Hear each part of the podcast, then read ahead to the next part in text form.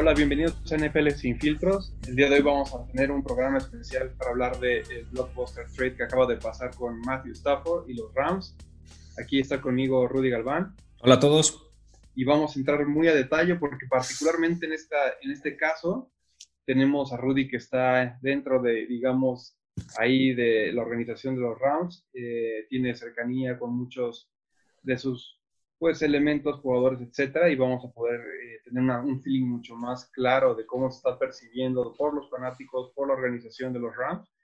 Y de mi lado, yo eh, sigo a los Leones de más, más de 10 años, entonces también quiero compartirles mi visión de cómo lo estamos percibiendo desde la fanaticada de Detroit, qué implica, qué tipo de posibilidades habilita para los Leones y su reconstrucción, y también todo este efecto dominó, cómo va a replantear el landscape de lo que va a ser la NFL con todo con una postemporada que se vislumbra para ser una de, de, las más históricas en cuanto a movimientos de quarterbacks dentro de, la NFL.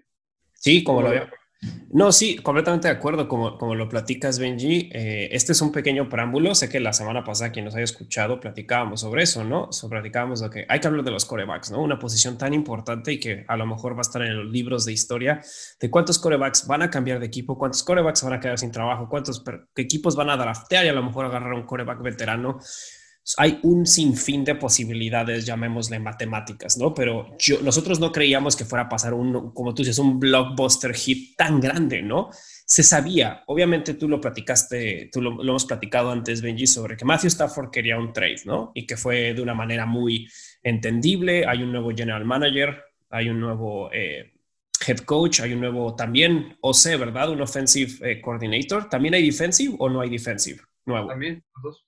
O sea, estás hablando que todo el pilar ejecutivo de, tu equipo cambió.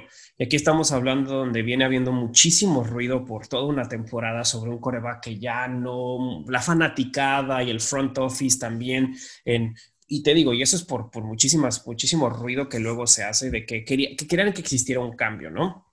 Donde vienes de, que es tu segunda temporada donde te quedas corto después de venir de un Super Bowl donde obviamente caíste contra Bill Belichick, creo que nadie, debe de decir, ah, qué mala onda, soy un perdedor porque caí contra Bill Belichick y contra, perdón, contra Tom Brady, ¿no? Entonces es un buen preámbulo antes de que platiquemos todo, porque yo creo que si esto estuviera pasado dos días antes de que grabamos el programa, hubiera sido un programa como tres horas porque quería hablar de tantos corebacks. Entonces está bien que lo, que lo aislemos porque abre, es un excelente, un excelente, pues sí, una excelente entrada a esta locura de, de postseason. Eh, ¿Cómo lo visualizo yo desde una persona que pues, lleva con, llevo con los Rams casi un año y cómo lo he visto? Sí me sorprendió lo rápido que fue. Creo que ha habido muchísimo ruido en medios, ha habido muchísimo ruido. para poner un poquito de historia, Green Bay le gana a, Rams en el juego divisional. Le preguntan al coach qué está pasando, cuál es la visión con Jared Goff y Jared Goff y dice Jared Goff, eh, o sea, todo está abierto, todas las posiciones se están obviamente no hay un líder de nada, no hay un QB1, no hay un wide receiver, nadie tiene su posición ganada. Todo lo vamos a replantear, incluyendo la posición de coreback. Para muchos era un ruido de, ok, competencia friendly, friendly, ¿no? O sea, competencia friendly tal vez entre corebacks, se agarraron a un cuate, a un cuate que se trajeron de, Steelers, como que, ok, vamos a, van a competir, ¿no? John Wolford, que vimos lo que hizo en un partido, etcétera, etcétera. Y después el general manager Les Need, unos días después, menciona así como, esto es lo bonito, agarró un poquito de las palabras de Aaron Rodgers cuando ellos pierden contra Tampa Bay, de que quién sabe qué de para el futuro. Y nada más dijo así como, eso es lo bonito del futuro, no sabes qué puede pasar, como que lo dejó demasiado así poéticamente abierto. Filosófico. Muy filosófico, exacto. Y digo, eh, Les Need es famoso por ser así, es un general manager poco convencional y ya entrar en eso más detalle en el sentido de que es un, es un general manager que no, no tiene problema que su equipo no vaya a tener first round picks en siete, siete años, no va a tener. Y es algo enorme, es algo que qué general manager, y aparte es súper querido porque tiene una visión porco ortodoxa y, lo, y es un muy buen manager y tenía buena gente como el ahora general manager de los Leones para saber agarrar estos talentos en segunda, en tercera, en cuarta, en quinta y en sexta ronda, ¿no? Y entonces, ¿qué pasa? Él, dice eso y dice, en este momento Jared Goff es, Ram. obviamente son todas las alertas rojas, ¿no? O sea, ya no es como va a haber friendly competition, vamos a competir los corebacks, esto ya es, ya hay muchísimas alertas. Entonces, ¿qué pasa? Sí, le preguntan, creo, ¿no? Eh, Jared Goff es tu coreback del futuro y dijo, Jared Goff es el coreback ahorita. ¿No? Y con eso dijo todo y todo. Sí, y quieras o no, eh, eso es algo que, para quien no lo haya visto, está muy interesante la entrevista. Quien hoy salió la entrevista, bueno, hoy estamos grabando día domingo entre, entre Jared Goff y Michael Silver de la NFL y lo menciona como que sí ya había habido pláticas entre ellos, ya había habido temas entre McVeigh, Les Snead y Jared Goff, y sobre todo hubo una pequeña discrepancia entre ellos porque este, este Sean McVeigh hace titular para el juego contra Seahawks a John Wolford.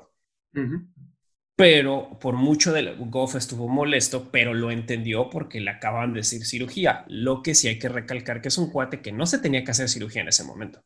Él se lo hizo simplemente pensando de, si yo puedo ayudar al equipo, ahí voy a estar. Lo cual habla también del carácter de un jugador, de un líder, de alguien que quieras que quieres que esté al frente de tu ofensiva, ¿no? Entonces, él aceptó, él dijo, está bien, yo voy a estar ahí listo, si algo pasa, y bueno, sabemos lo que sucedió, dio un buen juego después, aún con un dedo roto y con tres clavos en el dedo, en el dedo pulgar, y gana el juego contra, contra Seahawks. Pero ya había muchísimo, problema entre los fanáticos, demasiada cuestión. Yo no te puedo decir que habían algo tanto en vestidores porque pues no, todos, mucho apoyo tanto a John Wolford como a Jared Goff. Y con esta salida eh, también hay que entender, y eso lo hemos platicado en el pasado, Jared Goff no es el coreback drafteado por el coach McVeigh. Y ese es un tema también relevante. Él lo, él lo heredó. Él lo de, heredero del antiguo head coach y también no lo pude acoplar a la, a la, ofensiva que él corría en Washington cuando eran los Washington Redskins, ahora Washington Football Team. Entonces nunca hubo, a pesar de que tuvieron buena comunicación, porque se fueron a un supertazón y claro que vas a tener una buena, un buen trato con un coreback que te lleva a, a un supertazón, que eso también es muy respetable para, para Jared Goff, que dio muy buenos partidos en esa temporada 2018-2019 simplemente no hubo un clic y creo que eso fue lo que al final dijeron, ok, ya tenemos que, al parecer, de lo más difícil que es con poco dinero armar un equipo muy cañón, armar a la mejor defensiva. Tenemos miedo en perder a muchas piezas de esta defensiva y solo habían poquitas respuestas como para darles espacio. Y creo que una de ellas era Aaron Donald, que pues no iba a pasar. Un salón de la fama, él puede ahorita irse y decir, ya me retiro y es un salón de la fama en 30 segundos. Rompen la regla de que tienes que esperar unos años y lo vuelven salón de la fama. O sea, le hacen su propio, o sea, es, es, un cuate, es un fenómeno. Entonces ah, era muy difícil y con las contrataciones que hicieron esta, tempo, esta temporada, Jalen Ramsey, Robert Woods y uh, Cooper Cup, sabías que ya no iba a haber espacio y ya se venía el tema de quién va a absorber ese salario de Jared Goff, quién está interesado. Y pues lo que más suena es que no fue como, por favor, Leones, quítamelo de encima, sino que Leones dijo, ok, veo algo ahí y creo que es algo que, que, bueno, ahorita tú lo platicarás a lo mejor un poco más, más, a fondo, Benji. Yo lo único que puedo decir es que con la entrada de Matthew Stafford, que yo siempre lo he admirado porque lo he visto dos veces al año por los últimos 11 años lleva en la liga, Benji. 11 años, es un cuate que yo respeto muchísimo. Cuando obviamente llega, pues sí sorprende, sí impacta y dices, ok, ese brazo va a tener juego terrestre por fin y solo ha tenido también tú dime si, si, si, estoy en lo correcto. Una vez en su carrera ha tenido una defensa top 10 y, y, quedó 11-5.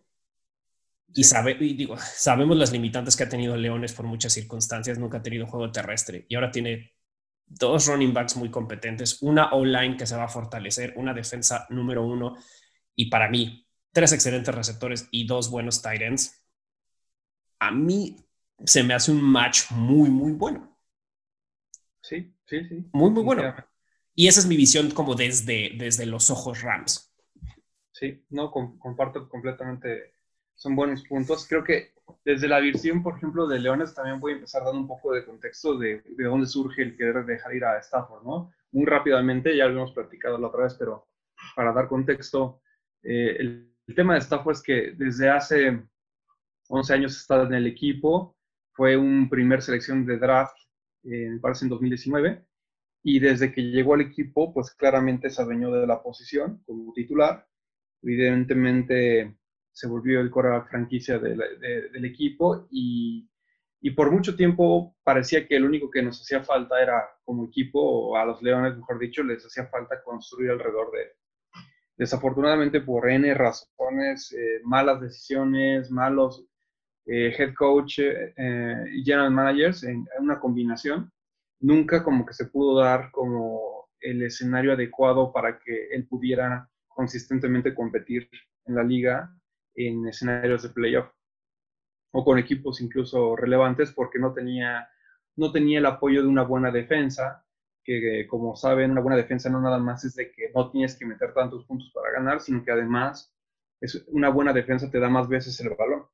Entonces, si tú como coreback en un partido tienes 10, 10 drives, 10 offensive drives para anotar y tienes una defensa, digamos, media o mala, pero te dan de repente una defensa top 10 o en el caso de los Rams una de las mejores defensas de la liga, de repente tienes como 15 o 16 oportunidades de anotar, entonces mucho más fácilmente puedes este, generar un impacto positivo con tu calidad eh, en esas circunstancias. Entonces es por el lado de la defensa. Y por el lado del juego por tierra, también durante pues, una década, más de una década, no hemos tenido un juego de tierra consistente.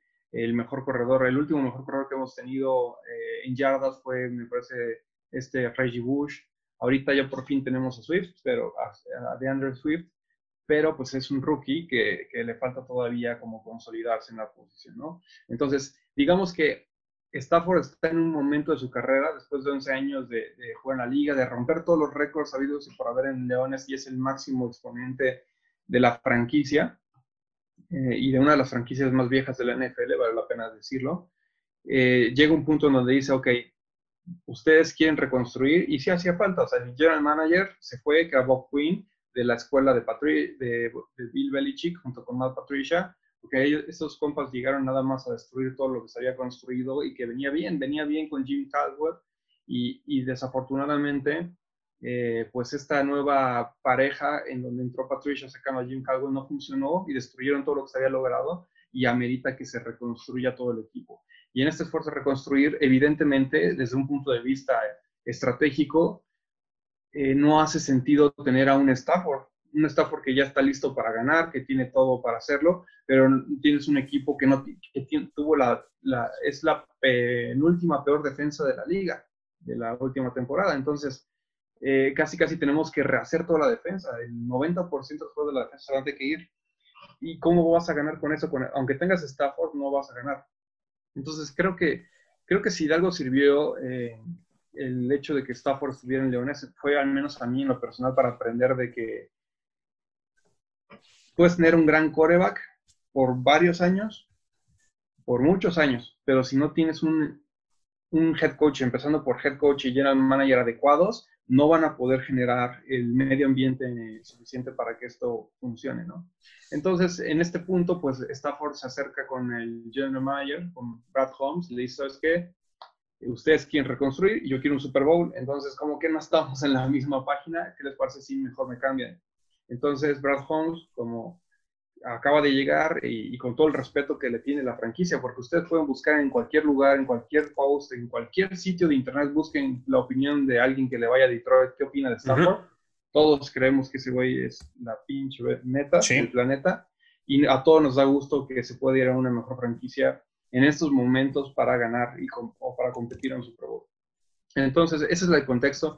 Yo como veo que ocurre, nada más para recordar, eh, Rams nos da a Jared Goff, la tercera ronda del pick del 2021, que es este año, eh, la primera eh, selección de draft de 2022 y la primera de 2023. Entonces, así a, bote pronto parece que es un chingo, y de hecho sí es un chingo, pero hay como, hay cosas ahí finas en medio, ¿no? Como está el tema del contrato de Goff, en donde, pues, para, como tú ya comentabas, pues tienen que, si, se, si tienen que recontratar eh, o traer a más gente a ayudar a, a la defensa o, al cuerpo ofensivo, etcétera, pues la, limitante del contrato de Goff, pues era fuerte, porque había firmado un contrato un año, me parece, después de su Super Bowl, creo que firmó un contrato muy, pues, muy agresivo, en donde está pagado casi con garantías hasta 2022, si no me equivoco, y eso, pues, amarraba como de pies y manos a los Rams para poder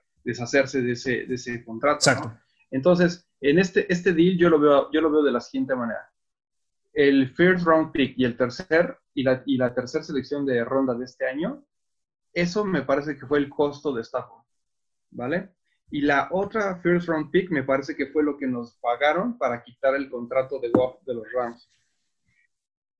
Y a cambio les damos un coreback que los pone en competencia para Super Bowl, porque ellos tienen, como tú ya lo decías, una ventana de oportunidad en donde tienen que capitalizarla. Entonces, creo que ambos ganan. Rams tiene el presente, eh, en el presente donde puede llegar al Super Bowl y, ganarlo. Y tiene, tiene de dos a tres años más o menos para hacerlo, o tú me dirás luego qué opinas de eso, de, de la ventana, dependiendo de los contratos, las estrellas. Y del lado de Leones, ellos más bien están viendo, a dos a tres años están viendo también, pero para reconstruir, para que dentro de dos o tres años ellos ya puedan estar hablando de playoffs. Entonces son, son estrategias completamente distintas, son visiones totalmente diferentes y creo que en este sentido el trade se alineó bastante favorable para ambas escuadras porque ambas salen satisfechas con lo que necesitan para el momento en que están. Y creo que ese es el punto como más importante eh, de todo este deal, porque nos pueden decir, ok, es caro, como dice, como, como, como decía, decía Benji, ¿no? que se llevan un segundo pick, pues llevan dos first picks, un third round pick y se llevan a Goff, ¿no? Un cuate, sí, 26 años, muchos pueden decir, ah, pero no es, fue el coreback más interceptado, o de los más interceptados el año pasado, sí, fue también el coreback que le hicieron más sacks en la NFL. Eso tiene relevancia. Es un cuate que su lesión fue una lesión generada autogenerada, llamémosle, no es, un, no, es un, no es un cuate propenso a lesiones, es un cuate rudo. Si ven su historia cuando llega a UCLA, le costó trabajo. Ven su primera temporada, él está acostumbrado a entrar a un equipo donde todo es adversidad. Los Rams y UCLA. Y te digo, y no es porque le diga, ah, ya quiero que Goff esté vuelto. A mí no se me hace un mal coreback. No se me hace excelente. Es media tabla, sin broncas, pero media tabla en la NFL quiere decir que tienes a 40 atrás que están peleando por un trabajo, ¿no? Entonces, yo creo que es eso. Transformó a los Rams en mucho sentido con Sean McVay. Transformó a UCLA en su segunda temporada y es un cuate que sabe ganar en playoffs, es un cuate que sabe ganar en un, nivel divisional y un nivel de conferencia. Entonces, es un cuate que sabe ganar. Es un cuate que, que, obviamente llegó a una buena escuadra. Creo que ahorita tienen, se están armando, como tú dices, alineando los astros también en Leones porque están pensando qué puede suceder en dos, en tres años y simplemente armar un equipo estúpidamente brutal. Vamos, a ¿qué hizo Anthony Lynn? Anthony Lynn, perdón, pero creó mucho talento también ahí en, en Chargers. Esos, esos jugadores que tienen chavitos, también es mucho porque Anthony Lynn metió ahí las manos cuando era head coach de Chargers, ¿no? Entonces ahora te lo tienes acá en la manera de coordinador ofensivo. Creo que puede hablar muchísimo con Goff si es que deciden estar Goff al frente unos años y después hacer el cambio con un joven o, ponerlo atrás de Goff unos años. Nuevamente repito, 26 años desde un cuate que ya se fue un supertazón y tienes a, nuevamente, a un general manager que es muy bueno con la data, es muy inteligente para picks tardíos, que eso es bien importante y eso es donde ahorita está tan bien armado Rams. ¿Por qué? Y ya es donde me pasa lo que preguntabas, Benji. Ahorita los Rams tienen ya sus contratos armados con sus dos mejores receptores, con su tight end y con sus mejores defensivos. Liberaron un poquito de cap por, por este trade, porque muchos dicen, no manches, tienes que pagarle 40 y algo millones a Stafford. Sí, pero no tienes que pagar los 34 al año a este, a este, a este, a este Goff. Entonces te da un poquito de espacio para que ciertas piezas que brillaron muchísimo este año, como el cornerback Darius Williams, te los puedas quedar para que le des armas a Jalen Ramsey, para que Jalen Ramsey no sea la superestrella que no tiene un ensemble cast alrededor, ¿no? no tiene quien lo apoye, no está esa secundaria atrás de él. Entonces, eso está bien. Vas a poder darle armas a Aaron Donald. Entonces, la defensa la, la vas a mantener lo más posible, una defensa que está muy bien armada y que pues obviamente tiene que mantenerse así, sobre todo con la entrada de un nuevo coordinador defensivo. Y estás armado con eso. Lo único que tienes que hacer en este momento es equipar a la, línea ofensiva. Ya tienen un nuevo coach de equipos especiales que fueron el, peor equipo para equipos especiales y estás en el hoy. Estás, lo dijeron muy bien algunos analistas, e incluyendo, lo platicaba eh, Dan Orlovsky, ¿verdad? me decías, Benji, que se llama, que es el ex coreback de Leones. Es, lo dijo, simplemente con la entrada de Matthew Stafford son contenders para Supertazón. Simplemente por su entrada. No porque Goff no sea bueno, son diferentes. Es una cosa, el hoy está en Matthew Stafford, lo querramos o no. Y todo está más alineado de este lado y por algo, y por algo, por algo el deal se hizo tan rápido y se hizo de una manera que a pesar de que por algo el general manager de los Rams no tiene bronca por siete años no tener, no tener first picks. Otra vez soltar a todos dos, como lo hizo con Jalen Ramsey. Están acostumbrados a, moverse así. mira, aquí hay dos puntos que, quisiera tocar. El primero es que yo, también coincido que Goff es un buen coreback. Es buen coreback y tiene todavía edad como para mejorar. O sea, existe la posibilidad. No es como que te llegue un Philip Rivers y dices, ya sé que tengo y tal vez incluso va hacia abajo como lo que pasó en la temporada pasada y ya se retiró, ¿no? O sea, es un chavo que todavía tiene oportunidad de crecer. Tal vez no lo haga, tal vez sí, no lo sabemos. Pero el punto es que aunque no lo hiciera, es un buen quarterback. Entonces, por ese lado, en Leones creo que los fans de Detroit lo, reconocemos así, pero también como que creemos que por el contrato que tiene, en 2022 se terminan sus garantías de, de pago. Entonces, ¿qué significa? Que después del 2022 Leones podría liberarlo si quisiera y no tiene penalización. Si la cosa no funcionara con él, pues sabes qué, Bob, estuvo chido, eres agente libre y ahora meto al chavo que agarré en, el draft del 2022, por ejemplo, o en el del 2021. Entonces, lo padre para Leones es de que abre muchas posibilidades y no estamos, no estamos amarrados de, a, agarrar un coreback este draft, porque acuérdense que, bueno, eh, vienen tres buenos. Eh, es Terrell Lawrence, que no se va a ir a ningún lado más que en la 1. Zach Wilson, que es el segundo mejor a mi gusto, y Justin Fields. Esos tres van a estar peleadísimos, porque ya lo decíamos al inicio, hay muchos equipos necesitados de coreback, muchos, y muy pocos corebacks que pueden cubrir esa expectativa. Entonces, eh, al estar Leones en la 7, lo más probable es de que no te llegue un coreback de esos y te veas obligado a pelearte con picks y todo lo que ganaste con Stafford ahora perderlo para querer subir en el draft. Entonces, el hecho de que te den a Go te da la posibilidad de decir, ok, solamente si, si me llegan en las 7 o estoy súper enamorado de, no mames, este compa es el siguiente, Russell Wilson o lo que quieras, puedes subir. Pero en realidad yo lo que esperaría que va a hacer Leones es se va a quedar en las 7 y va a ver que le llega. Y si le llega un coreback que le parece suficientemente atractivo, lo va a tomar. Y si no, se va a ir el mejor jugador del draft que ellos consideren, que a mi gusto ojalá sea Mika Parsons, ojalá se lleven a ese compa porque necesitamos defensa. Pero el punto aquí es que Goff es un buen quarterback, puede ser un, y, es versátil, puede ser un quarterback puente o puede ser un quarterback del futuro de Lawrence, no sabemos todavía, pero está la posibilidad. Ahora, el segundo punto que, quiero tocar es el, es el, tema de, que dijiste de los Rams. Cómo no han tenido selecciones de draft eh, primeras durante, van a ser ya siete años con este último cambio. Con, con los, ah, con los cambios que hicieron ya, son dos años más y ya lo ponen en siete siete años donde no van a tener posibilidades de agarrar a alguien. Está muy cañón, pero al mismo tiempo a mí me gusta. Me gusta como su creatividad, porque ¿quién de aquí pensaría que los Rams les hizo falta, no? O sea, eh, muchos equipos han tenido primeras rondas como siempre y no estuvieron en el juego de división como estuvo Rams, o no estuvieron en el Super Bowl como estuvo los Rams hace dos años. Entonces, ellos, para poder ganar en la NFL hay muchos caminos, y el camino que tomó Rams no es tradicional, ¿no? Es como yo cuando sé que quiero un jugador, cuando sé que ahí hay talento, lo pago. Y sabes que a mí me hace mucho sentido y de alguna manera admiro esa parte de los Rams porque ¿de qué te sirven los picks? Los picks es imaginario, ¿sabes? Es como una cuestión teórica, es, es filosófica. Tengo un chingo de picks, pues qué bien, porque eso no es nada. O sea, tienes la posibilidad de encontrar algo, pero la posibilidad no siempre se materializa. Entonces, lo que me gusta de los Rams es de que cuando han identificado que algo lo quieren, van por él y lo materializan. Y entonces, eso es muy bueno. Y yo siento que aquí con Stafford, McVeigh, yo creo que al igual que yo, reconoció que Stafford, y yo y muchos otros, eh, reconoció la calidad de Stafford a pesar de sus números que no tiene en postemporada, pero, pero esa gente que es gente que conoce el deporte y sabe perfectamente que no todo depende de un jugador.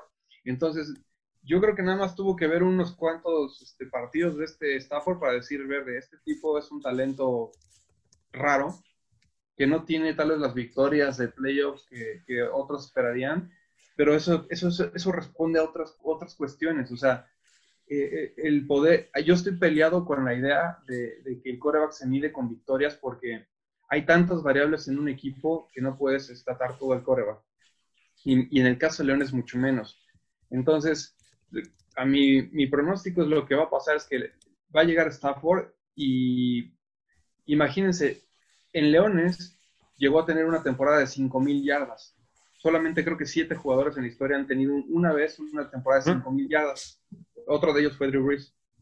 Entonces, cuando, cuando veamos a Stafford con la mejor defensa de la liga, una top 5 de la liga, y veamos que tiene juego por tierra y, está, y tiene un, head coach como McVeigh que, que es un genio ofensivo, no digo que va a llegar a 5.000 yardas necesariamente, pero tampoco me sorprendería que volviera a llegar a ese, nivel y que toda la NFL de repente analistas y medios de comunicación se sorprendían de no manches, ¿quién hubiera imaginado que, que, que Stafford era tan bueno?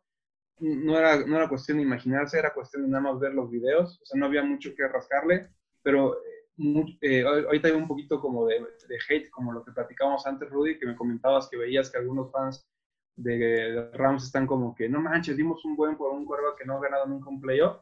Es como, güey, ponte a ver primero unos videos de cómo lanza y ya luego Claro. Porque, porque no puedes medir a alguien así. Y no, no es, no es, no todo se mide con, es que es, que es muy chistoso. Nos encanta ver a los números, pero no todo se mide con números. También cualquier persona que, digamos, y no, no estoy diciendo que hayan jugado de manera profesional, todos estuvimos en algún equipo, en alguna cuestión, ponle, eh, Benji y yo fuimos a la misma preparatoria. Jugábamos a lo mejor a veces distintos deportes, pero ponle. En un momento yo estuve en la selección de básquetbol y habían muy buenos jugadores, pero no le ganábamos ni a la escuela de ciegos de Tlalpan, o sea, porque no éramos un buen equipo. Y habían cuates que decías, este cuate es buenísimo, o en, en cualquier liga los encuentras, o sea, que Julio Jones no va a ser un, Hall of Famer porque no ha ganado un supertazón, o, o hay otros, o pole, un claro ejemplo es Philip Rivers. Philip Rivers tuvo, entonces es un cuate que no tiene los números, pero tiene, tiene muchísimo más allá que lo hace un, un, Hall of Famer, tiene muchísimas más cuestiones que lo hace, no solo lo que hizo en el, digamos, no solo lo que hizo en estadística. Si todos revisan lo que fue Leones, fue lo que fue Stafford, es el cuate que nunca se quejó. El cuate que nunca echó a nadie abajo del camión, como tú has dicho en el pasado, Benji. El cuate que siempre salió adelante. Solo uno de ocho jugadores que ha llegado a las cinco mil yardas. Ok, esa sí es estadística, ¿no? Pero tienes un cuate que es un cuate que estaba con lesión y jugaba. Si, si el cuate se el hombro lo tenía separado, no tenía problema. O sea, es un cuate que siempre dio el, el, ahora sí que siempre fue la extra mile, como le llaman los gringos, ¿no? La milla extra, el kilómetro extra. Y eso no lo puedes sacar, eso, eso, eso, eso no lo aprendes. Sí, y además, o sea, si les gustan los números, pueden ver todos los récords que rompió individuales, ¿saben? tiene todos los récords sabidos y por haber también rotos individuales de la franquicia de Leones, pero también de la NFL en algunos rubros. Como creo que fue uno de los, de los jugadores más jóvenes en llegar a. ¿Cuántos yardas fueron? Rompió un número de yardas, creo que en sus primeros cinco años. Este, tiene está creo que en la séptima posición de, más regresos en la historia de la NFL. O sea, tiene, si les gustan números, también tiene números. O sea, números tiene. No tiene números para aventar. Individuales tal vez, porque, pero, pero el tema aquí es cómo, cómo, cómo evalúan el talento. Entonces, yo creo que McVeigh no le dolió pagar lo que pagó porque sabe lo que se está llevando. Se está llevando un quarterback veterano relativamente joven, porque tiene, tiene 33 años, o va a cumplir dentro de unos días 33 años. Sí, va a cumplir 33. Y yo, yo lo, lo, por lo que veo y como lo he visto en la tendencia en los últimos cinco años, que lo he observado domingo tras domingo, yo creo que ese compa va a jugar por lo menos seis años más. De los cuales, de esos seis, yo le he hecho cuatro buenos, cuatro saludables, o sea, cuatro donde va a tener un nivel muy similar al que tiene ahorita. Sí. Entonces, cuatro años buenos con, con, los jugadores que tienen los Rams, si les va bien, hasta en una de esas se acaban ganando dos o hasta uno o hasta dos Super Bowls en esa ventana de cuatro años. Sí, estoy de acuerdo. Y, nuevamente, para regresar a lo de las cuestiones de los números, ¿cuántos corebacks han habido en la historia, digamos, del fútbol americano moderno, en el Super Bowl era? O sea, estamos hablando que han habido más de 50 supertazones, donde simplemente en cada una de esas temporadas han existido 32 corebacks, muchos se repiten, pero también cuántos cambiamos. Y nada más Matthew Stafford está dentro del top 20, que ya top 20 es decir, o sea, algo brutal en simplemente estas categorías. A, eh, eh, attempts, eh, pases completados, pases de touchdown y, está en el tercero de yardas por juego y solo entre ocho jugadores que han hecho cinco mil yardas. Y, y, es el jugador con el récord que ya está ese récord en Canton y va a quedarse probablemente ahí, que es el coreback con más regresos, más comebacks, es el comeback player. Es, es, o sea, aquí es un quarterback clutch que le llaman, ¿no? Que mucho tiempo Joe Montana fue identificado como un quarterback clutch, Young, eh, eh, ese tipo de quarterbacks que sabes que si vas perdiendo el partido no hay bronca, dale el balón a este güey y te va a hacer ganar. Esa es una, esa es una cualidad bastante valiosa en un quarterback. Eh, y Stafford yo creo que para mí no hay nadie mejor en clutch que Stafford. Sí, y pues hay veces donde Rams tuvo problemas para cerrar juegos y bueno, y también Matthew Stafford, solo véanlo en la zona roja. Y es algo que no ha tenido los Rams por X o Y razón.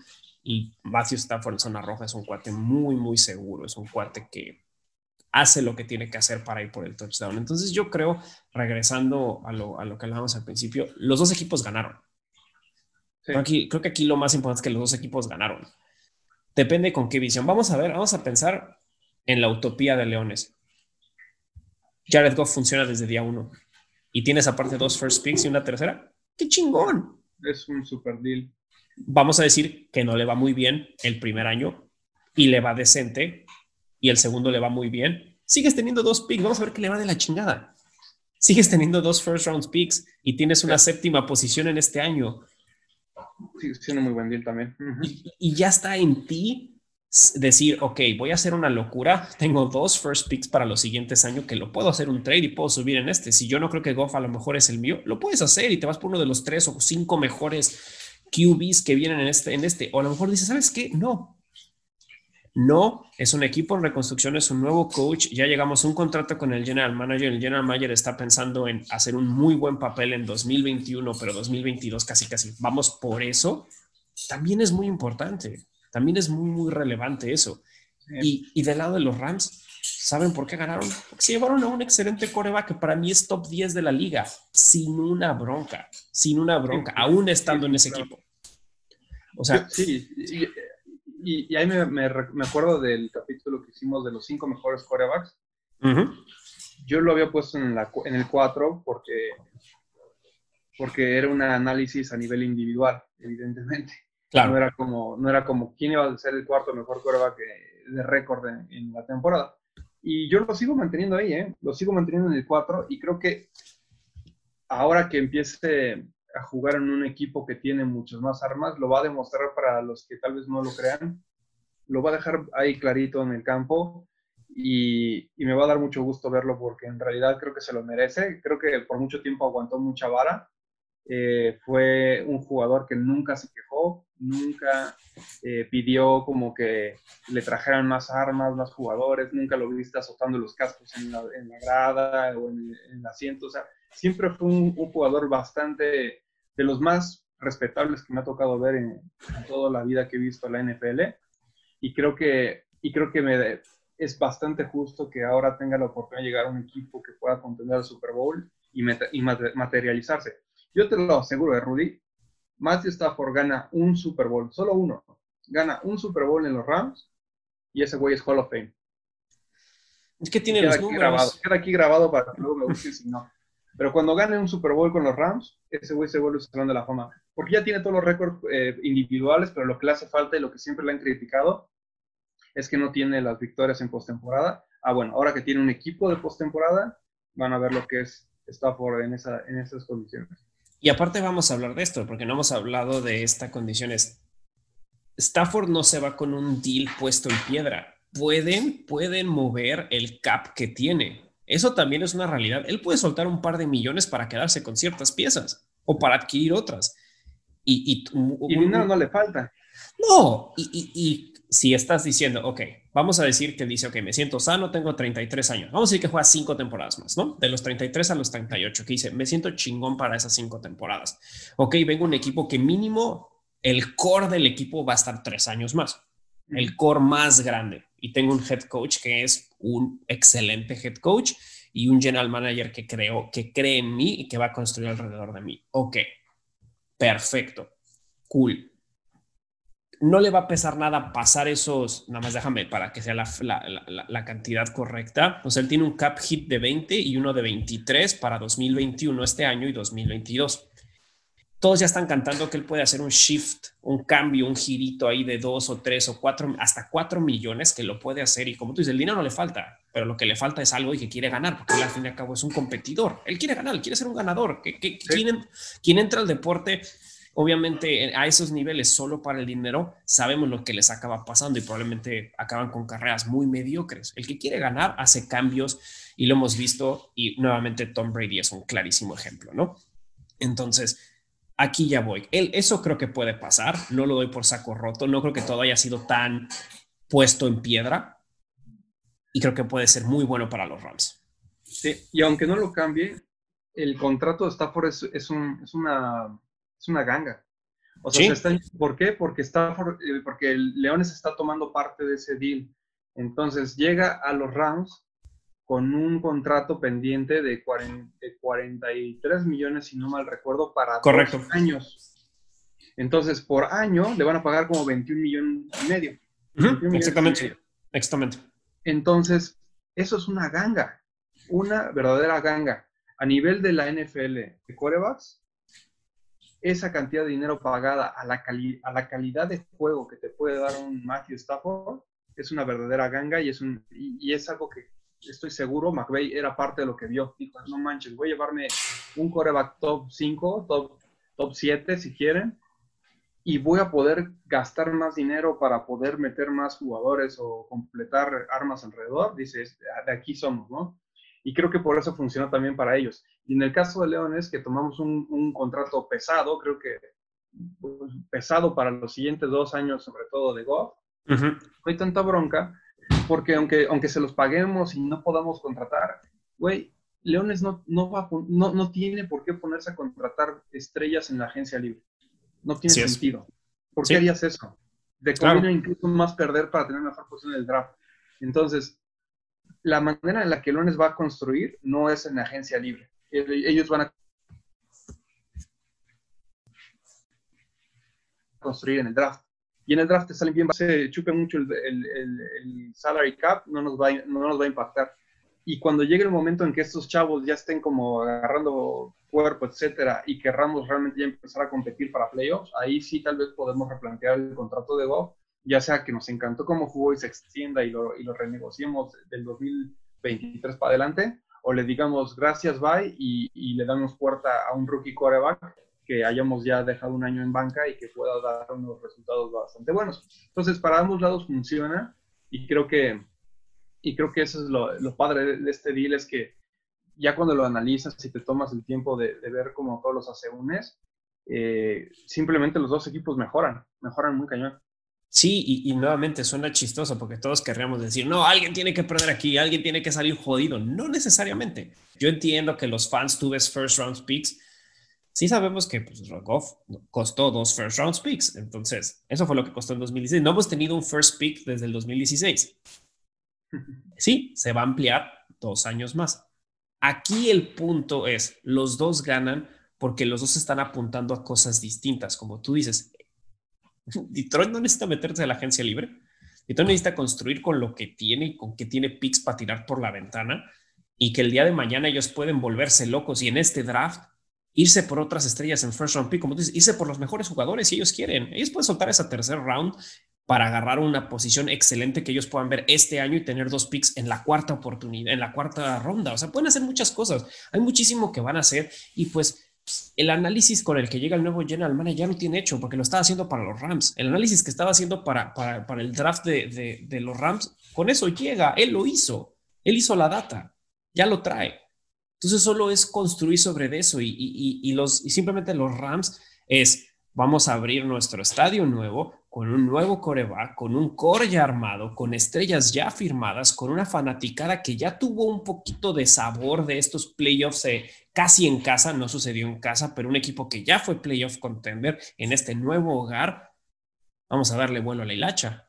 Sí, no, y sabes, y sabes que está súper interesante también, em, y tú lo sabes tal vez mejor que nadie, el tema de, de, competir en Los Ángeles para tener una franquicia ganadora y atractiva para el mercado es bien complicado, porque tienes que, estás compitiendo también de alguna manera indirecta contra los, los, Lakers, de alguna manera en el... Por supuesto. La NBA, contra los cargadores de, que están de Los Ángeles.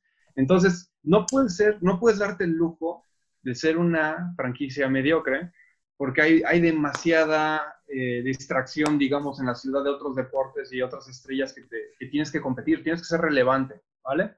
Entonces, este, este movimiento está súper bueno porque además el meter a Stafford de alguna manera va a jalar gente, va a jalar gente y no nada más por, por el nombre. Cuando empiece a jugar, cuando empiecen a verlo jugar, ese estadio se va a empezar a llenar bien cabrón. Porque puedes tener, y esto es una realidad, nos gusta o no, pero la cara de los equipos casi siempre suele ser el quarterback. Sí. Y Stafford les va a dar esa cara. O sea, Stafford les va a dar esa, esa franquicia en esa... Que, Goff, o sea, yo sé que Goff lo era de alguna manera, pero van a ver cómo va a darse el, shift. O sea, el hype que va a generar Stafford va a ser de, niveles que no han visto con Goff y que tal vez nosotros en Detroit tampoco hemos visto porque no hemos visto a Stafford nunca jugar con el nivel de talento que lo va a hacer en los Rams. Y otro movimiento importante a mencionar es de que uno de los contendientes más fuertes a llevarse Stafford eran los 49 de San Francisco. Entonces, aquí diste doble golpe porque San Francisco, imagínate San Francisco se hubiera llevado a, Stafford, habría sido una pesadilla para los Rams porque tienes a Kyler Murray, tienes a... Ah, eh, tendrías a Matthew Stafford y, a, Stafford y, a, Wilson en la misma No, qué miedo. Está de, está de la shit. Pero ahora se la voltearon porque en vez de que... Y, y, los 49, yo, yo, estuve siguiendo día a día, hora tras hora, ya era un vicio para mí meterme a ver dónde acababa Stafford. Hasta el momento en donde... esto estuvo muy cagado.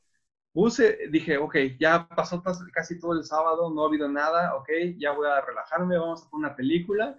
Termina la película y 49 mensajes en mi, en mi WhatsApp, un chingo de menciones, y ¿qué está pasando? Stafford se movió, y dije, no mames, acabo de, dos horas me despego de la cochina tele y ya, y ocurre. Pero el punto es de que, el punto es que esa división se vuelve súper asquerosa, y ahora San Francisco está en la posición de que tienen que hacer algo con Jimmy Garapolo, porque Jimmy Garapolo, la verdad, no está al nivel, pero ni en drogas, ni de Stafford, ni de Murray, ni de Wilson. Sí, y ni mucho menos no estaba al nivel de Goff a mi gusto. Goff se me hace muchísimo más super. Él se me, hace, se me hace de los bajos, de los 20 bajos, de 28, 29. Digo, cuando hicimos el top 5, yo puse ahora sí como mención honorífica a Matthew Stafford, yo lo puse en sexto. No sabía si ponerlo en quinto o en sexto. Para mí es, es un top 10 y de medio entre el 6 y el 4 sin ningún problema el año que quieras. Y el próximo año creo que si puede ser un top 5, top 3, no lo dudaría en lo más mínimo. ¿eh? Y, aquí va el punto y, para pasarnos como, como, como al, otro, al, otro lado, y me voy nada más con dos preguntas, Benji, es, ok, sabemos que, que, que obviamente una contratación es para un futuro cercano y la otra es una contratación inmediata, ¿no? Entonces, obviamente y, y, y, me voy al, al, al, al, juego de ser como un dios. ¿Cuál crees que hubiera sido una contratación? Esta contratación afecta a una división muy cañón, ya lo dijiste, porque imagínate que se tuviera Matthew Stafford a los 49, ¿no? Y estás hablando que los Leones no pasa nada porque estás yendo paso a paso y estás armando y armando y armando. Entonces ahí no, no va a haber variación, al contrario, lo único que va a cambiar en la, en la división de, de, de Rams va a ser que están muchísimo mejor posicionados el día de hoy, punto, ¿no? Sí. ¿Cuál hubiera sido una contratación? O sea, esta para mí se hace la contratación más grande que va a pasar en esta offseason. Para ti, ¿cuál hubiera sido, cuál puede ser una mayor que, que, que, pudiera existir en este, en este offseason 2021? Para mí va a ser la, si llega a pasar, la de, el movimiento de Deshaun Watson, porque yo en el ranking que justo platicábamos que hicimos eh, a, inicios del año, de la temporada, mejor dicho, pasada, o mejor actual, porque todavía no pasa eso, pero de la temporada actual, Este, puse en la quinta posición a Dishon Watson como mejor coreback. Y tal vez ya ahorita me animaría después de ver cómo es que ha venido evolucionando. Eso es lo, también lo padre de los corebacks jóvenes, ¿no? Que tienen todavía esa capacidad de seguir avanzando. Y Watson yo siento que ahorita está avanzando en, esa, en ese ranking y tiene mucho... ¿Qué, edad tiene? ¿25 años? 25. 25 años el chavo. Y tuvo una de las mejores, o sea, tuvo su mejor año esta temporada donde la, la línea ofensiva era basura, los receptores eran no lo mejor. Perdieron a su head coach. Su head coach, exacto, perdieron el head coach como en el cuarto o quinto partido. Entonces, eh, yo creo que Dishon Watson puede ser un movimiento todavía más frenético que el de Stafford, porque primero que nada va a demandar, si llega a ocurrir, va a demandar una cantidad que tal vez nunca hayamos visto de picks. Y que hay gente que lo puede pagar, o sea, franquicias que lo pueden pagar. Los Jets lo pueden pagar y los Dolphins lo pueden pagar. Y los dos están en conversaciones de que podrían estar interesados. Si llega a darse la situación, va a superar de Stafford por, la, por el impacto en el número de picks y también por el, impacto en la franquicia, porque aunque Stafford yo lo sigo considerando súper, súper alto en, el ranking, pues tiene 32 años que comparados a los 25 de Watson, pues hay una diferencia de, de, posibilidades que te puede dar Watson en ese sentido, ¿no? Entonces eso no lo podemos negar y además Watson está muy, está, eh, tiene, tiene cualidades este, muy, o sea, muy cercanas como, no, no en similar de estilo, pero sí en calidad a Stafford y tiene atletismo que no tiene Stafford. Entonces, sí creo que Watson está mejor posicionado que Stafford, digamos, como para tener un mejor impacto en una franquicia que, que el mismo Matthew Stafford. El tema aquí va a ser si ocurre, porque el mismo dueño eh, el mismo, perdón, general manager hace poquito dio una entrevista que fue en o ayer, en donde salió a decir que Vision Watson es un tejano, que ellos ven el futuro de en, Texas y que no lo ven en ningún otro lado. Y sonó muy hostilmente serio, ¿sabes? Sonó agresivamente serio, como, como diciéndolo, dejen de llamarme, no les voy a devolver la llamada. Esto puede ser parte de su blog o de su poker face, puede ser, pero en una de esas no se va a ningún lugar, ¿no? Sí, yo, yo creo lo mismo que tú. Realmente hay tres, hay tres corebacks que son los que serían el bombazo. Uno de ellos ya pasó, no creí que fuera a ser tan pronto. Yo también estaba bien tranquilo y llegaron los mensajes. Eh, eh, y de repente fue así, estábamos viendo una, una serie, eh, Liz y yo, y fue así de, llegó, llegaron los mensajes dije, no lo puedo creer. O sea, creo que, creo que los, para mí los tres bombazos este año eran Matthew Stafford, que ya ocurrió, que fue el primero, el que abrió la caja de Pandora y vamos a ver qué pasa en las siguientes semanas. Ya vendrán nuestras, nuestras eh, predicciones de este año más adelante en la semana. Aaron Rodgers, que ya no creo que vaya a pasar. La veo virtualmente imposible. Y de Sean Watson. Y de Sean Watson. Definitivamente son las cuatro. Obviamente de Sean Watson tiene un peso distinto por su movilidad y porque es más joven realmente. Pero si, si esto costó Matthew Stafford, aguas para ver cómo va a costar a de Sean Como tú dices. O sea, va a existir alguien que tiene un pixero o algo bien raro que nunca me habíamos visto antes. te regalo mi estadio, te doy mi estadio, no sé, algo, algo, va a haber un trade súper raro, pero sí, eh, yo creo que también es el, es, es, el otro, pero sin duda alguna, este fácil, si no pasa lo de Deshaun Watson, que yo sí creo que va a pasar, este es el bombazo más grande de cambios de corebacks, al menos desde mis ojos. Sí, totalmente de acuerdo. Y, y fíjate que en ese sentido creo que sí pronostico que si, si llegara a ocurrir el de Watson, que se empieza a ver complicado, pero si ocurriera, yo le, yo le estimo que sería mínimo dos veces más grande, dos veces superior al de Stafford. O sea, hablamos de cuatro first rounds y tal vez segundas y terceras rondas. Sí. Y, un jugador o dos. O sea, es, demasiado, ¿sabes? O sea, aunque sí lo, aunque lo pudiera valer, entre comillas. Ah, pero aparte, fíjate, es que está muy cañón. Yo no sé si alguien se va a animar porque eso es lo que va a comandar, o sea, eso es lo que yo creo que va a demandar si ocurriera eh, Tejanos. Pero además de todo eso, imagínate, vamos a imaginar que son cuatro primeras rondas y vamos a dejar la barata, dos segundas rondas, cuatro primeras y dos segundas rondas. Es una brutalidad.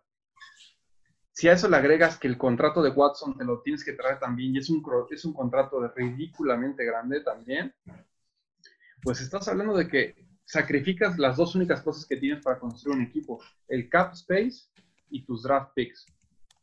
Entonces, veo, veo complicado que alguien haga ese tipo de sacrificio, ¿sabes? Para llevarse a incluso un Deshaun Watson, que la verdad es un super jugador y va a ser una de las caras de la NFL en los 100 años. Sí, tienes que, eh, tienes que le tienes que dar 110 millones de dólares garantizados por los siguientes cuatro años. O sea, no dudo que a lo mejor puedas hacer un, híjole, lo veo muy difícil renegociar contratos como es ahorita.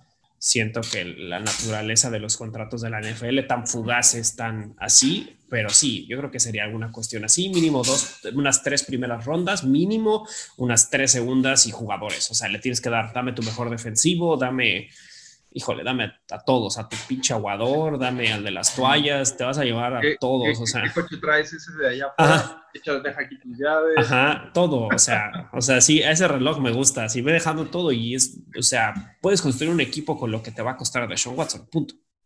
O sea, construyes un equipo nuevo. Entonces va a ser muy interesante. Y ahora mi última pregunta, Benji, es, ok, no sé si son los astros, no sé si son los grandes titiriteros de la NFL y nosotros solo estamos cayendo en su juego como, como marionetas, pero se van a enfrentar esta temporada 2021 los Leones contra los Rams. Sí. No, Leones, no tiene oportunidades, ahorita te lo canto. No, y fíjate que, eh, que no, sé, sí, no, y fíjate que no es mi pregunta, o sea, no es mi pregunta y obviamente eh, eh, es un juego que ya sea de manera virtual o que vengas a verlo, pero que lo, que lo veas, porque va a ser un juego muy raro, se te va, a hacer una explosión de mundos, sobre todo para ti, pero mi punto más grande es, no es la pregunta quién va a ganar, porque creo que Rams tiene la, la, la, la ventaja ahí, por lo que todo lo que hemos platicado en este rato es, lo van a poner en un, en un juego estelar yo digo que sí. Yo digo que lo tienes que poner en un juego estelar. O sea, no hay manera de que no. Híjole, no lo sé. Es que Leones está tan casado con el tema de reconstrucción y es tan evidente que, que no, no, lo sé.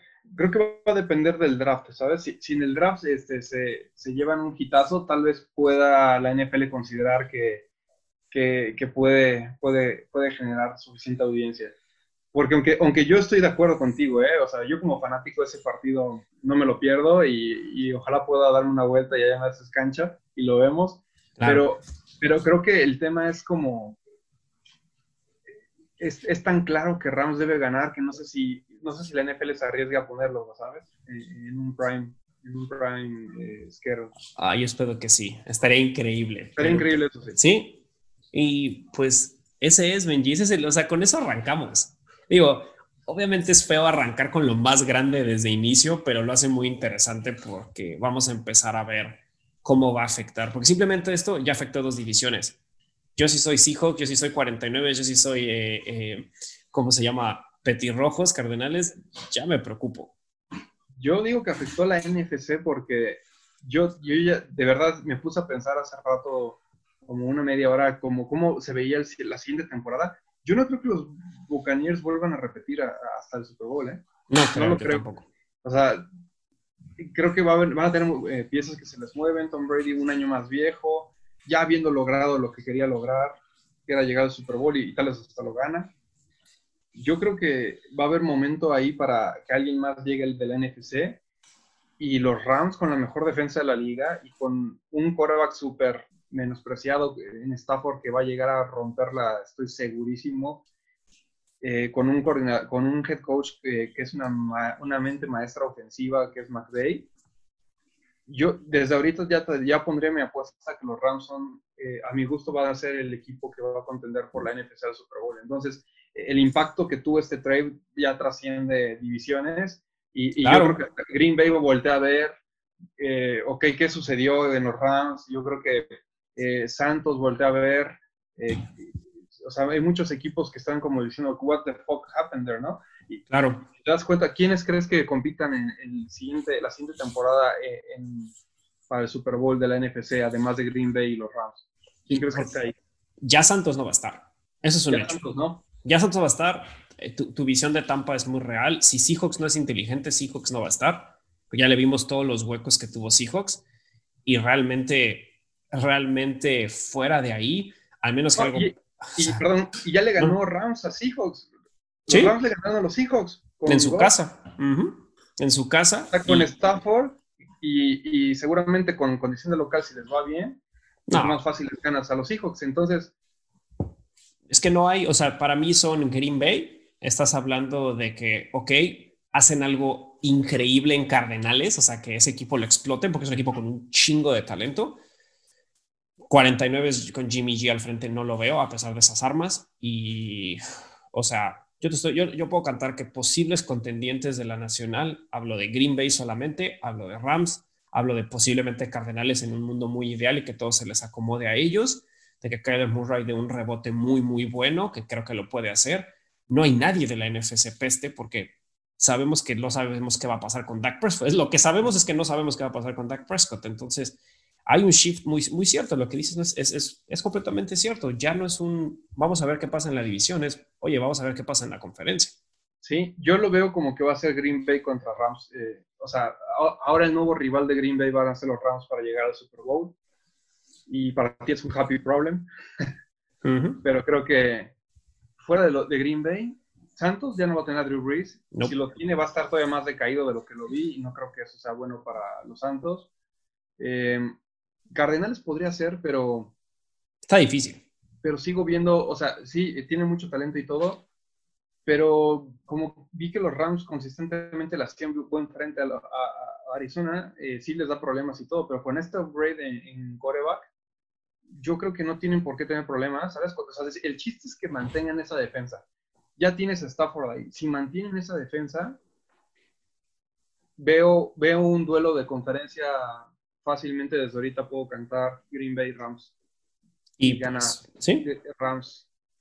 Estaría increíble y no solo eso, la, entrada de Matthew Stafford permite que tengas un poquito más dinero para aguantar a tu defensa. Sí. Así de fácil. Porque aparte. Y todavía falta el draft y todo lo que pueden añadir. Entonces, este, los Rams como están ahorita, sin añadir nadie más, nada más como están ahorita da miedo. Y falta el draft y falta eh, la agencia libre. Sí, porque aparte tienes algunos jugadores que se te van a ir, que sí, sí es triste, pero te liberan espacio.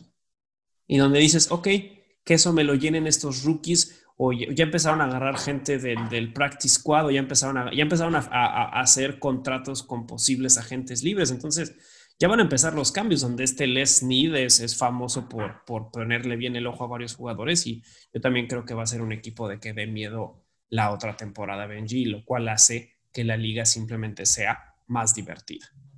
Sí. Y los dos ganan. que se pueden ir de, los Rams? ¿Quiénes son los que se podrían ir? Porque yo siento que mientras mantengas los pilares que son Donald, Ramsey, ¿qué otro te gusta como pilar de la defensa? A mí, este año, el otro cornerback que estuvo, que estuvo del, del otro lado opuesto a este, a este Jalen Ramsey, que se llama Darius Williams, lo que lo tiene, le, puedes dar el, le puedes dar el franchise tag. No es un nombre tan grande, pero es un cuate muy preciso, es muy, muy preciso. Yo creo que si lo mantienes a él, si mantienes a, a, lo mejor a Morgan Fox, un, otro defensive tackle que brilló bastante este año gracias a que todos se absorbieron con Aaron Donald y este, Dios mío, se me acaba de olvidar el linebacker que llegó de Osos.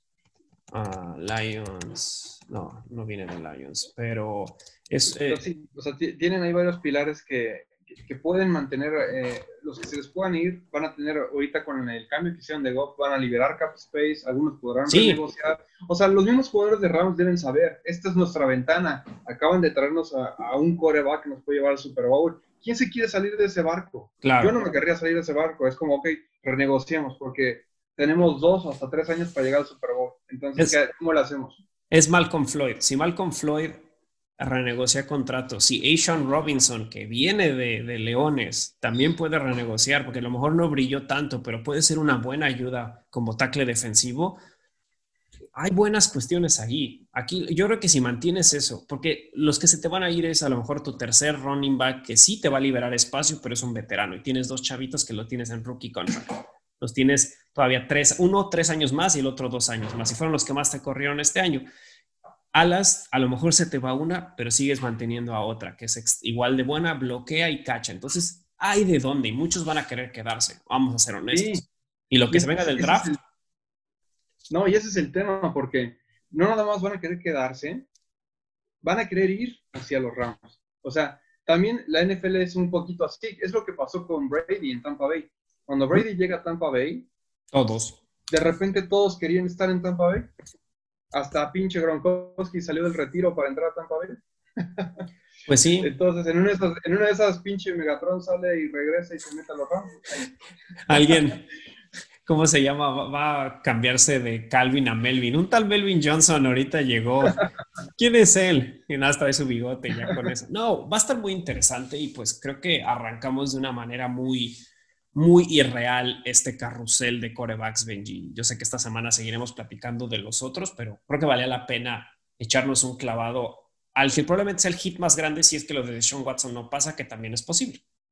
Sí, totalmente. Yo creo que para mí fue, y tal vez sea eh, el movimiento más importante, o sea, el, el, más el, más, el más sonado, tal vez si se da lo de Sean Watson, va a ser ese como, como platicábamos.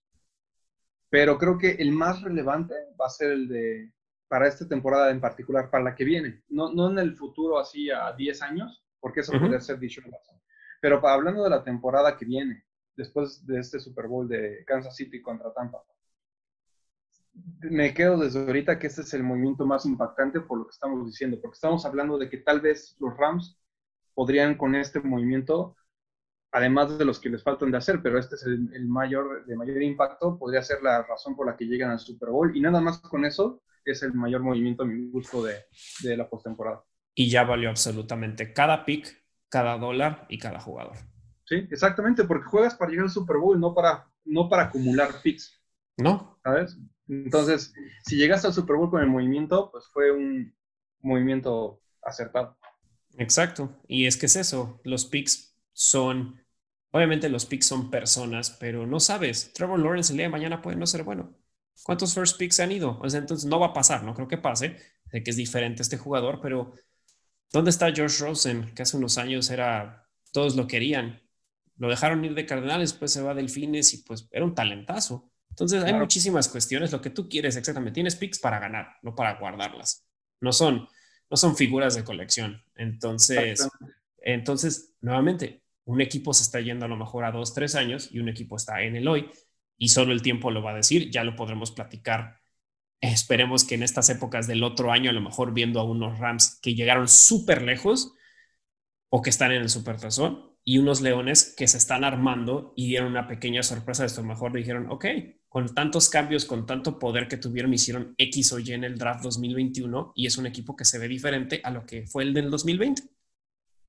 Sí, exactamente. Ahora, del lado de Leones es más como la, es un tema más de esperanza de que eh, Brad Holmes y, ya lo vimos un poco como lo hizo en, Rams, obviamente con un equipo de trabajo, o sea, él no estaba ahí solo. Ahorita el reto que tiene es demostrar que él puede hacerlo independientemente de la organización de los Rams, ¿no? Pero, pero creo que eh, tenemos en Leones, al menos desde mi punto de vista, tenemos como un futuro con mucha promesa y del lado de los Rams tienen la certeza de que, de que saben lo que se llevaron. Yo por ahí leí un tweet que decía que que McVeigh estaba dando brincos de alegría de que había sucedido. Y no lo culpo porque ellos ya saben lo que tienen, ¿no? Eh, en el lado de Leones es la posibilidad de lo que puede llegar a ocurrir, pero del lado de Ramos es ya lo tengo, ¿no? Y, por cada pick, por cada first round pick que, vemos como acertado en, en Mahomes, en Deshaun Watson, en Stafford, ¿cuántos picks vemos que nunca dan frutos? Entonces, es un riesgo el que se corre en el draft. Y, ni modo, Leones tiene que pasar por ahí porque no está, no está en una posibilidad de construir en, en agencia libre donde, ah, pues me llevo a, a Khalil Mack porque ya sé que es muy bueno y me llevo a Rogers porque sé que es muy bueno. A ver, no estás ahí, no estás como franquicia ahí y tienes que ni modo echar los dados. Y por eso es importante que podamos acumular picks porque son boletos de lotería lo que estás jugando, ¿no? Entonces, este, pero de cualquier manera coincido, creo que es una buena conclusión, creo que llegamos a ese, a ese mismo punto en donde ambos equipos salen muy bien parados del draft y, voy a incluir un tercer jugador aquí que es Stafford, que tanto Kelly y su esposa como Matthew eh, estaban felices de irse a California y quién no, después de vivir en, en, Michigan con esos climas tan extremos en diciembre, en enero, creo que les va a caer muy bien ese solecito californiano y, Exacto. Y ese cambio de aires también por allá. Y ahorita anda vacacionando, corren los rumores que anda vacacionando. Sorprendentemente se topó con McVeigh en Los Cabos. Es el rumor que corre, es el rumor que corre de que pues ya, ya estaba casi de que, ok, ya pasó el deal y entró al hotel así de la nada, así como, ah, Mario, qué chistoso encontrarte aquí. Pero obviamente todos son suposiciones, pero al fin y al cabo es, creo que todos van a acabar contentos. Y yo puedo decir que hasta incluyo, incluyo que puede pasar a Jared Goff que pueda sacar un buen deal. Porque si él demuestra eso, cuando se haga un renegocio de contrato, puede quedarse en Leones, se lo pueden llevar a otro equipo como un veterano. Está abierta pues la posibilidad. Sí, le dieron, le dieron, el beneficio de la duda porque tiene dos años para probarlo y creo que eso es muy valioso. En la NFL no te dan esos chances. No, sobre todo cuando empieza a llegar a esa edad de veteranía, que obviamente él trae ciertas victorias, pero nuevamente puedo decir que todos, incluyendo los dos corebacks, aunque suene feo, aunque suene muy feo, así de te corrieron, te sacaron, te mandaron, tienen la oportunidad de demostrar algo que a lo mejor aquí no lo pudo haber demostrado o no lo iba a demostrar. Entonces, creo que pueden haber cuatro potenciales ganadores y lo sabremos en el siguiente, de una a tres temporadas, vamos a saber si tuvimos o no razón con lo que platicamos hoy, Vinci. Sí, se va a poner muy interesante. Pues sí, y pues ahí está, ahí está este primer destapón de locura de esta ruleta que se llama ¿Qué va a pasar con los corebacks este 2021? Y pues sé que nos echamos un buen clavado, pero como Benji lo decía al principio, ameritaba por tener los dos un pie tan metido en las franquicias tanto por pasión, tanto por trabajo y que va a ser muy interesante. Y creo que antes de que arranque la temporada hay que platicar de cómo están estos dos equipos, obviamente. Y pues ya hablaremos este, este, esta semana, Benji, sobre todos los corebacks que están al aire y que obviamente o es casi un hecho que van a cambiar de equipo. Sí, hay mucho de qué hablar y esto apenas comienza, como bien comentas, y de qué manera arrancó la situación. Entonces, este, hay que estar al pendiente porque esta, este, este juego de, la ruleta y del juego de las sillas de los quarterbacks acaba de empezar y, va a cambiar el destino de muchos equipos. Perfecto. Pues ahí está, Benji. Te veo más adelante en la semana para que platiquemos de más corebacks y muchísimas gracias a todos por escucharnos. Sé que es algo chistoso decir, ah, escuché a dos personas hablar una hora de lo que le puede pasar a Goff y a Matthew Stafford, pero ya vieron cuánta ramificación tiene y cuánta importancia y por qué los picks y por qué el salario y por qué el tope salarial. Sé que son muchos puntos. Esperemos que les haya servido que les explicáramos todas estas locuras, nada más de dos jugadores, cuánto va a cambiar. Así es, muchas gracias por escucharnos y estamos ahí al pendiente para el siguiente episodio. Perfecto. Cuídate, Benji. Igualmente.